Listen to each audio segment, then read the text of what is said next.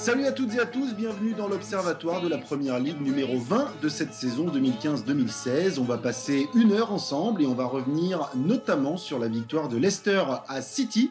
Les Foxes qui continuent de, surprendre et, euh, et, pourquoi pas aller euh, au bout, ce serait euh, tout simplement exceptionnel. Il y aura la chronique historique bien sûr, suivie du débat de la semaine et ce sera Everton, les Toffees et leur entraîneur Roberto Martinez qui nous intéresseront aujourd'hui. Et enfin, l'Observatoire pour conclure l'émission. Rémi Carlu et Ali Assier répondent présents ce soir. Salut messieurs.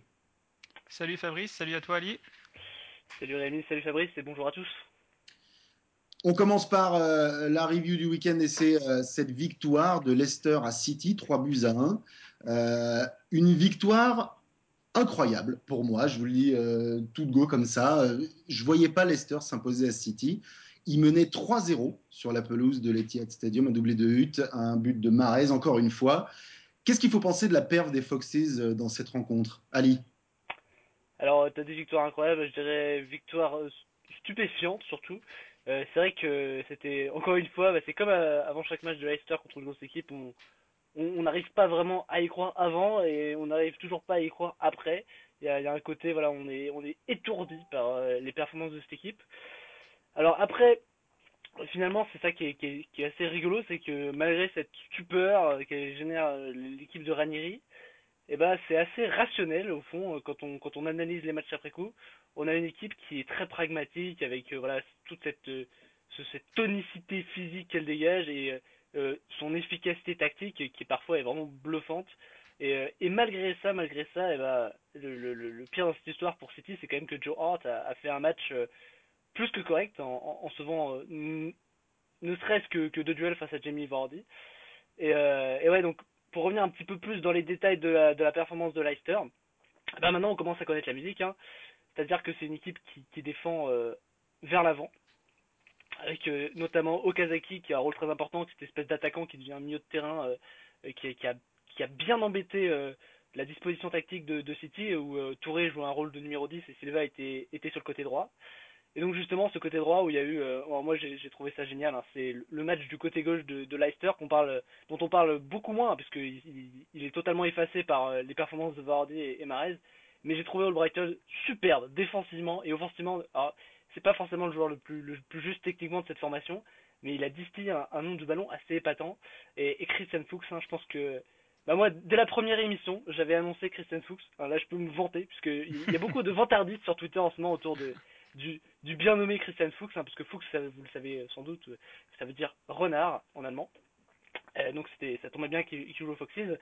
Eh bien, Christian Fuchs, dès la première émission, j'avais annoncé euh, la couleur. C'est un, joueur extrêmement technique. Alors, ok, défensivement, c'est voilà, c'est un peu, ça rappelle Leighton Baines par exemple à, Everton, un joueur qui n'est pas des plus faibles. Si on le, on le, si on le vise dans le domaine aérien par exemple, il peut être euh, très affaibli.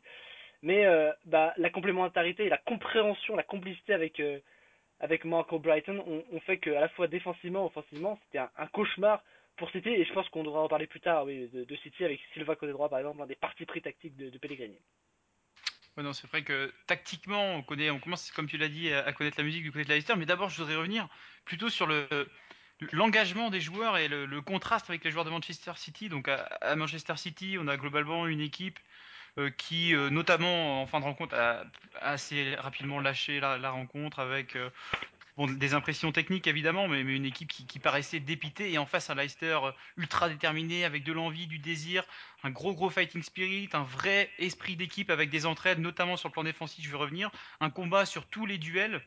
Et donc, de ce point de vue-là, Leicester est, en avance sur toutes les équipes de Première Ligue et c'est en partie et en grande partie ce qui explique la, position de cette équipe au classement, c'est-à-dire que euh, le niveau intrinsèque des joueurs, notamment techniquement, est peut-être et sûrement plus faible que, les joueurs de, Manchester City, d'Arsenal ou de Manchester United, mais on a derrière ça une équipe qui, mentalement est très très forte et euh, une très très grosse cohésion d'équipe qui fait que, que, ce, club et ses, et ses 11 joueurs actuellement ont plus du banc de touche et, euh, et des supporters sont capables d'aller taper toutes les équipes. Et là, Manchester City, euh, aller mettre 3-1 à Manchester City, c'est une très très grosse perf.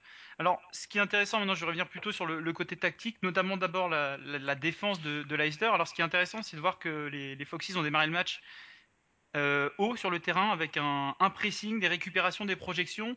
Et après le but très très rapide de, Robert Ouf, alors là on est passé dans une configuration qu'on connaît plus du côté de Leicester, une défense euh, en 4K2 de bloc dans ses 30 mètres, une défense qu'on pourrait appeler à, à tiroir, euh, c'est-à-dire qu'on a un, pressing aux, deux tiers avec euh, en face dès, dès que le vis-à-vis en fait reçoit le ballon, on a un joueur de, de Leicester qui sort, on a un bloc qui coulisse très très bien avec parfois, par exemple, tu parles d'Albrighton, mais aussi Marez, qui se retrouve, qui se réaxe en fait quand le, ballon est à l'opposé, et Okazaki et Vardy qui viennent en fait compenser, qui viennent parfois prendre l'aile, qui viennent aussi euh, aider les, les centraux, qui ont eux une très très grosse activité. Euh, Danny Drinkwater et, et N'Golo Kanté ont une grosse grosse endurance, une activité phénoménale avec euh, une très bonne répartition des rôles, l'un qui sort notamment sur le porteur, l'autre qui reste derrière en essuie-glace pour essayer de couper les, les passes verticales, et donc globalement on a une défense qui, euh, fonctionne très très bien avec 11 joueurs qui sont ultra impliqués et qui, et qui ont fait passer un, sale après-midi à Manchester City, il faut le dire.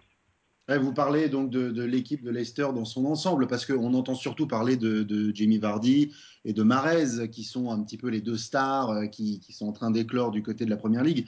Euh, c'est difficile de parler encore ou de, de se demander aujourd'hui si, si, ces deux-là sont qu'un feu de paille ou une réelle éclosion.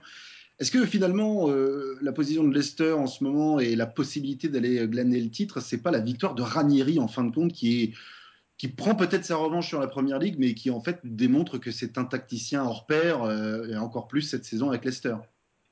Euh, moi, je, moi, je pense pas que qu'on ait affaire à un, un, tacticien hors pair. Je pense que c'est évident que que Ranieri c'est un, un, bon tacticien. On voit qu'il maîtrise très très bien ses gammes. Encore une fois, il n'a rien inventé. Par contre, là où on peut parler de revanche, c'est que bah en plus il sort d'un échec en Grèce, il a eu des passages difficiles, euh, enfin en tout cas pas forcément difficiles, mais aux fins amères, que ce soit à la Roma ou à Monaco dans les dans les années précédentes, où on pouvait, on avait tendance à, garder un bon souvenir de lui, mais où euh, en fin de compte il était un peu abandonné par ses joueurs. D'ailleurs j'espère que ça va pas se finir pareil à, à Leicester pour lui. Et donc là on voit que là où il, il maîtrise particulièrement son sujet en dehors de l'aspect tactique, pragmatisme. On va voir où ça va mener Leicester. Encore une fois, il ne faut pas non plus euh, tomber dans le, phénomène de la poudre aux yeux. Le classement, il est là, il y a, une avance qui est certes significative, mais ça ne fait pas de, de Leicester le futur champion pour autant. Euh, imaginez que, que Mares se blesse, et même si c'est un, une mécanique collective, il y a quand même des, des leaders techniques qui, qui, bonifient ce travail collectif. Et donc là où Ranieri, pour finir euh, là où je veux en venir, là où Ranieri maîtrise particulièrement son sujet, c'est sur la maîtrise de son effectif dans un sens collectif.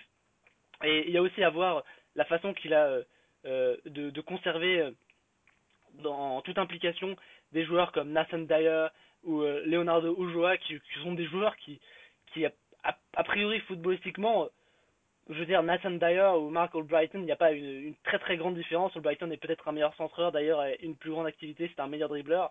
Leonardo Ulloa ou ou Shinji Okazaki, on voit que parfois il arrive à interchanger les deux et, euh, on voit que cette équipe elle, elle fait bloquer. C'est ça qui est le, le, plus stupéfiant avec cette équipe de Leicester, c'est qu'on a l'impression que c'est une espèce de tornade, une tornade bleue, blanche ou noire selon les, les, qu'elle qu arbore et, euh, elle dévaste tout son passage. Et alors, moi, peu pour euh, aller dans, dans, le sens de ta question, c'est vrai qu'on, comme tu as dit, on parle beaucoup de, de et, et Vardy. Euh, la question des feux de paille au je pense que c'est pas très intéressant. Ce qui est évident, c'est qu'ils sont, à la fois, ils bonifient et ils sont bonifiés par cette force collective, donc c'est une interdépendance très forte entre les deux. Et, euh, tu as parlé de Danny Drinkwater, mais, mais c'est ce joueur, moi, il m'est pas parce que euh, j'ai vraiment l'impression sur le terrain quand je le vois euh, qu'il est, qu'il est un, leader euh, mental. Je, je, le vois parfois huiler et dans les dans les lancements de pressing, etc. Très important. Et euh, c'est vrai que dans les, dans les grands médias français, on n'entend pas du tout parler de Drinkwater parce que bon voilà, formé à Manchester United, un peu bah, laissé de côté par le club, à l'instar de d'autres milieux de terrain anglais comme euh, par exemple Jones qui, qui, est en train de jouer la montée avec Burnley en ce moment.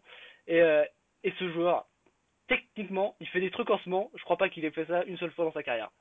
Et c'est ça le pire, c'est que malgré son coffre physique, il est en train de donner la saison de sa vie physiquement, il, il est en train de s'essorer il est tellement, il est emporté par le collectif, c'est une espèce, voilà, il s'est transcendé par cet élan enthousiaste des Foxes, que il donne des ballons à une touche de balle, là, dans le prochain Monthly Assist, j'en ai trouvé une, je sais plus, c'était il y a deux ou trois matchs, une touche de balle, il te sert une, crème de ballon pour euh, ce qui restera un début de l'année de Jamie Vardy, et eh bien, euh, et bien voilà, c'est un peu ça, c'est une espèce, voilà, la victoire de Ranieri, c'est d'avoir créé une émulation collective plus que tout plus que d'avoir avoir maîtrisé la tactique comme une espèce de révolutionnaire. Oui, non, c'est vrai que pour le coup, euh, bon, tactiquement, comme tu l'as dit, il n'y a, rien inventé, mais il y, a des choses qui sont très intéressantes, notamment sur, sur la défense, euh, les compensations, euh, le, travail des, milieux de terrain, le travail de sap aussi des, attaquants. Alors on sait que c'est compliqué, c'est une tactique d'ailleurs qui est qualifiée par beaucoup de, de négatives, parce qu'en fait, les joueurs n'auraient pas envie de jouer défensif et préféraient avoir le ballon, 60% de possession et s'éclater. Or là, on voit très bien qu'il a réussi quand même à, amener un groupe à, jouer de la sorte et à, réussir à gagner, à prendre la tête de la première ligue. Et donc c'est là, là où je veux en venir. C'est vrai que pour moi, ce qu'a réussi Ranieri, ce qui est épatant, c'est euh, sa gestion humaine. Donc c'est très important en Angleterre, hein, puisque bon, c'est pas un championnat qui est réputé euh, pour pour euh, pour sa, tactique. Hein, dans l'histoire, les, grands entraîneurs, Clough, Bill Shankly, etc., sont des plus des meneurs d'hommes que des, tacticiens. Et là, c'est ce qu'il a réussi à faire avec, euh, bon, je parlais de, de l'attitude, la détermination, etc. Et c'est ce qu'il a réussi à faire avec Leicester. Et pour moi, il y a évidemment plusieurs joueurs qui, surperforment. Tu parles de, Danny Drinkwater qui a jamais joué à ce niveau dans toute sa carrière. C'est à peu près le cas pour tous les joueurs dans cette équipe. Et il est capable de, créer cette émulation, de, faire jouer des, joueurs à un, meilleur niveau qu'ils ne peuvent l'être intrinsèquement, du moins que ce qu'on pouvez imaginer. Donc c'est ça pour moi la, grande réussite de, Ranieri, plus que tactique, parce que bon, encore une fois, évidemment, il y a très belles choses, mais, c'est dans, l'attitude, dans la manière de, de, motiver ses joueurs et de les, pousser à, faire des choses qu'ils n'auraient pas forcément accepté de faire pour d'autres entraîneurs. On va reparler de Manchester City un petit peu plus en détail dans quelques instants, mais rapidement pour conclure sur Leicester. Euh, tu parlais, euh, Rémi, tout à l'heure de la performance de City euh, en elle-même dans cette rencontre. Est-ce que Leicester profite pas finalement aussi bah, d'une petite baisse de régime globale des autres gros euh, guns de cette, de cette première ligue.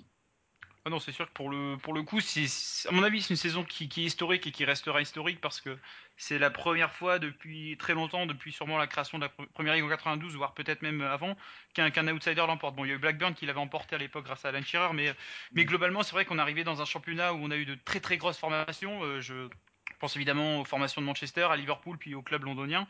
Et c'est la première fois vraiment où un, où un supposé petit, petit club, du moins par, par euh, sa stature financière, réussit à, se hisser en haut de la première ligue et à y rester pendant. Euh, pendant 6-7 mois maintenant.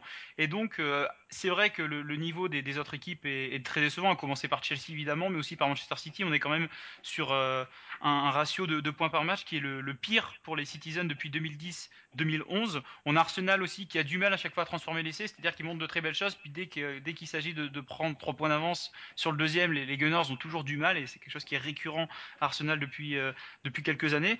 Mais à côté de ça, il faut quand même, à mon avis, euh, évidemment, euh, féliciter Leicester pour, ce qu'ils On n'a pas parlé de l'attaque, mais le jeu de contre-attaque est excellent, avec les, courses diagonales de Vardy qui sont qui sont absolument phénoménales. Il va courir sur tous les ballons. Marès qui est, qui est très très fort dans, la projection, dans la provocation balle au pied. Il marque aussi marque des buts, fait des passes décisives. Une équipe aussi qui exploite les, coups de pied arrêtés avec euh, doublé ici de, Robert Huff, le défenseur allemand. Et sachant que les, coups de pied arrêtés, c'est pas forcément quelque chose sur, sur lequel les, équipes se, mm.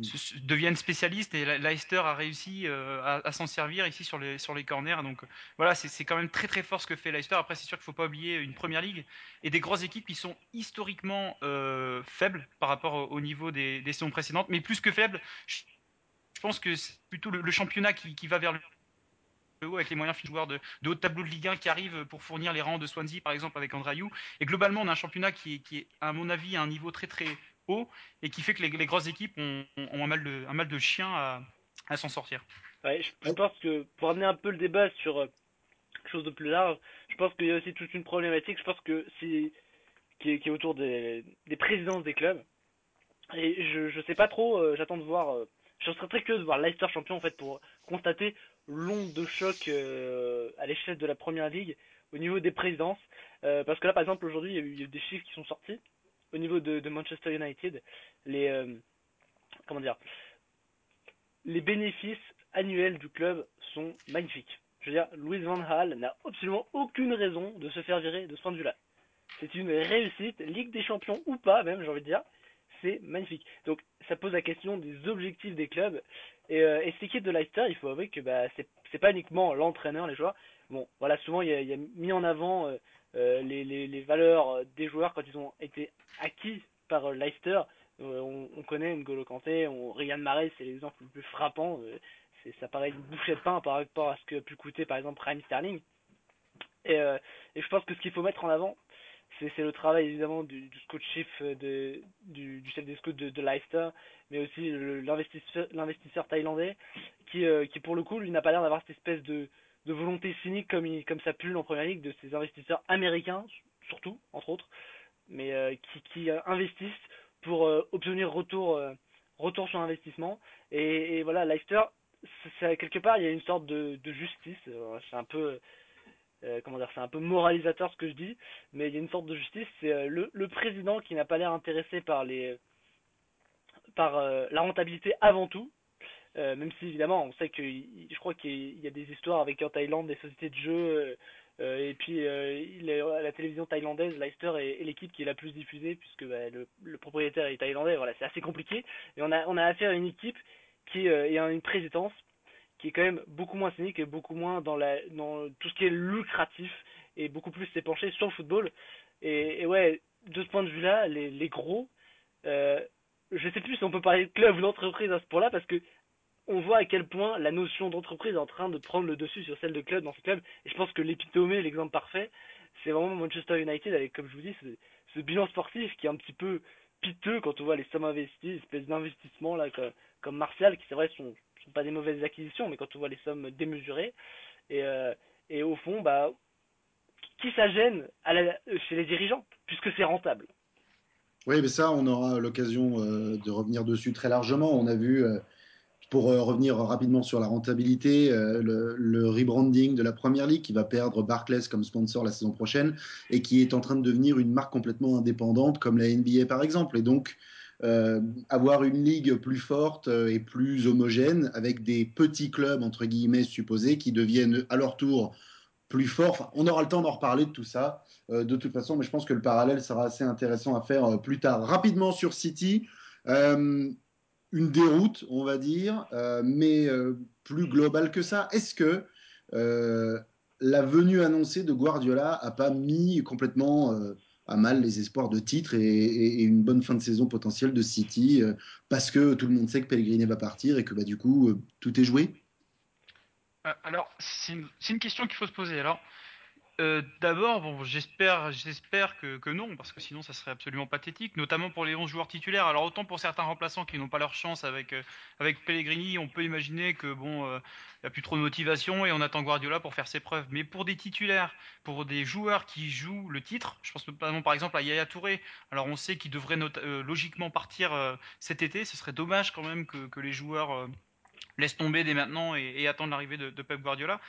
Après, pour le coup, euh, plus que plus qu'un problème de, de, motivation, je pense que là, d'abord, tactiquement, euh, j'ai rien compris. C'était le foutoir à Manchester City. Euh, j'étais j'étais avec une petite feuille, là, je, je voulais faire mon, mon, petit schéma de jeu de, de Manchester City. J'ai mis énormément de temps à comprendre un peu ce que ce que Pellegrini voulait faire. Alors pourquoi? Parce qu'on démarre avec avec Agüero, bon, qui prend la pointe de l'attaque. Là, pour le coup, c'est assez logique. On a Sterling qui qui une sorte d'électron libre qui s'est baladé un peu partout, qui avait l'air de jouer un peu sous, sous Agüero, mais il n'hésitait pas à aller du, du, côté droit, parfois du côté gauche. On a David Silva qui est un, un, numéro 10 habituel, alors parfois, pareil, il se déplaçait à gauche, il redescendait aussi au milieu de ah, terrain, là, Touré droite, qui, lui, qui lui montait dans, dans tous les sens. Donc il y a Fabien Delph aussi qui est un milieu central box-to-box normalement qui là euh, donc était aligné du côté gauche surtout pour suivre en fait les, les, projections de Marez euh, sur les phases de transition euh, donc euh, attaque défense pour City et défense attaque pour pour Leicester et globalement j'ai vu un, foutoir du côté de Manchester City avec des, des joueurs qui n'arrêtaient pas de, changer de position alors les, les dézonages c'est intéressant et et les, changements en attaque aussi, évidemment. Il y, a, des dézonages en attaque et ça peut être intéressant, notamment face à une défense en bloc très bien organisée comme à Leicester, avec aussi des, des changements, c'est-à-dire les gauches qui peuvent passer à droite. Ça peut être intéressant, mais là, je pense que c'était un peu trop sur cette première mi-temps. Il y a très peu de, visibilité, très peu de stabilité offensive, avec, euh, on a l'impression, très peu de, postes définis. Alors ça contraste évidemment avec Louis Van Gaal qui lui aime bien, aime bien tout tout planifié à l'avance avec des circuits prédéfinis, etc. Là, à l'inverse, les joueurs me paraissaient tous libres de ne pas respecter un poste, des consignes précises, et, offensivement, à partir de là, ça, ça devient quand même très très compliqué. Alors écoute, moi, c'est marrant parce que j'ai pas exactement compris la même chose que toi sur la, tactique, euh, les schémas, les, les, plans de jeu un petit peu de Manuel Pellegrini. C'est assez significatif déjà en soi, je trouve. Euh, moi, j'ai plus ou moins compris en phase offensive une sorte de 4-1-3-2. Tu vas me dire ce que t'en penses. Et j'ai trouvé que Sterling agissait comme un, une sorte de second attaquant. Alors c'est vrai que parfois il est dézonné sur les côtés, mais je pense, que l'idée pour, euh, Pellegrini, c'était de, s'appuyer sur le fait que la défense centrale de, Leicester, et à mon avis, le, un petit peu le point faible de cette équipe, euh, elle est, elle est assez faible au sol, et tout ce qui est dribble, etc. On, Robert Hood et, et Wes Morgan, c'est pas la, définition même de l'agilité, euh, puis je fais miser. Et, euh, et donc Delph, lui, euh, pouvait agir en sorte de piston gauche qui écartait vers le côté. Côté Bah, évidemment, gauche, c'était pas aussi, aussi euh, c'était pas aussi strict que ça. Et alors, là où c'était particulièrement étrange, c'était que du coup l'axe était dévolu à, à Tour et Yaya. Et on le sait, les, deux premières déroutes, les deux, autres déroutes de la saison de, Leicester, c'était voilà, c'était l'absence de Silva qui était marquante à chaque fois. Là, Silva était là, mais il jouait côté droit. Euh, évidemment, il était amené à repiquer, puisque de toute façon, c'est- si on le fait jouer côté droit, il va faire ça. Et surtout, Touré avait joué dans l'axe euh, en numéro 10 contre Tottenham. Contre Liverpool, il était un petit peu plus bas sur le terrain, mais on avait eu à l'époque Kevin De Bruyne qui, jouait, euh, qui avait joué numéro 10, donc c'était une autre expérimentation tactique aussi due aux absences, hein, parce qu'il y a un des grands problèmes du City cette saison, c'est les bobos à répétition, que ce soit de Sergio Aguero, ou bien de David Silva ou Yaya Touré, même si Yaya Touré est un peu plus épargné cette saison, je trouve.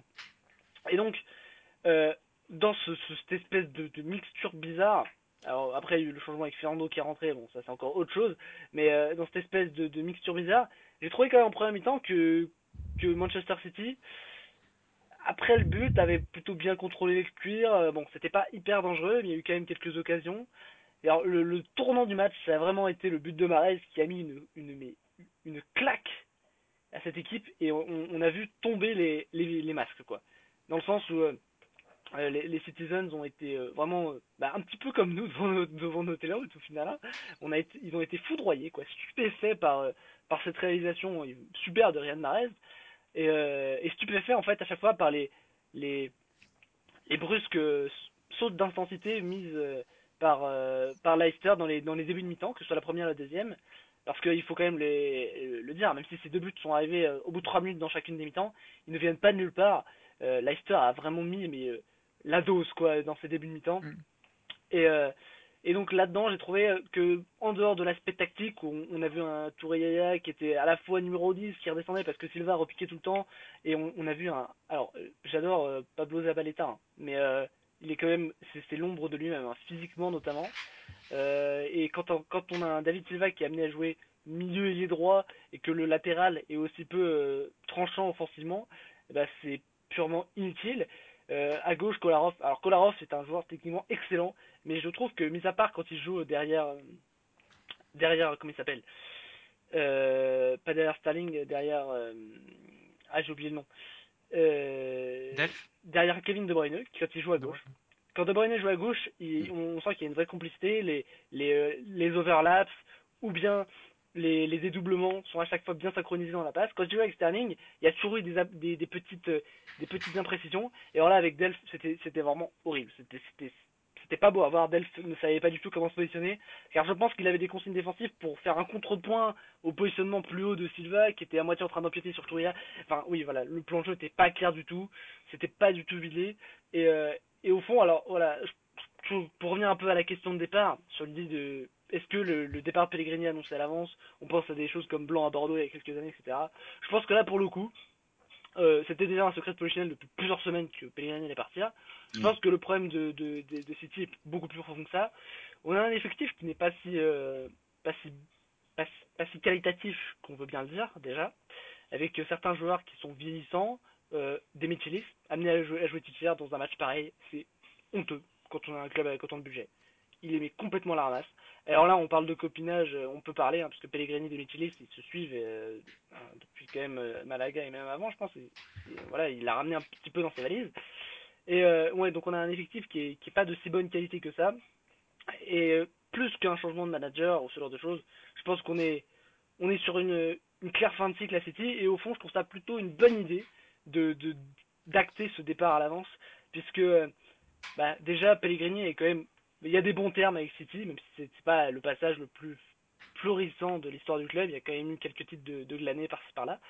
Et puis, euh, et puis bah, ça va permettre de faire le tri parmi les joueurs qui sont au club actuellement et que oui ou non va euh, vouloir conserver Pep Guardiola.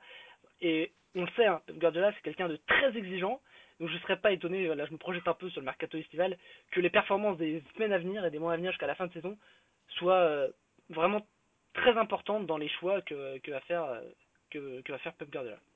Messieurs, merci beaucoup. Euh, supporters de Manchester City, n'hésitez pas à réagir sur la diatribe d'Ali sur votre effectif actuel. En tout cas, c'est l'heure de la chronique historique de Rémi.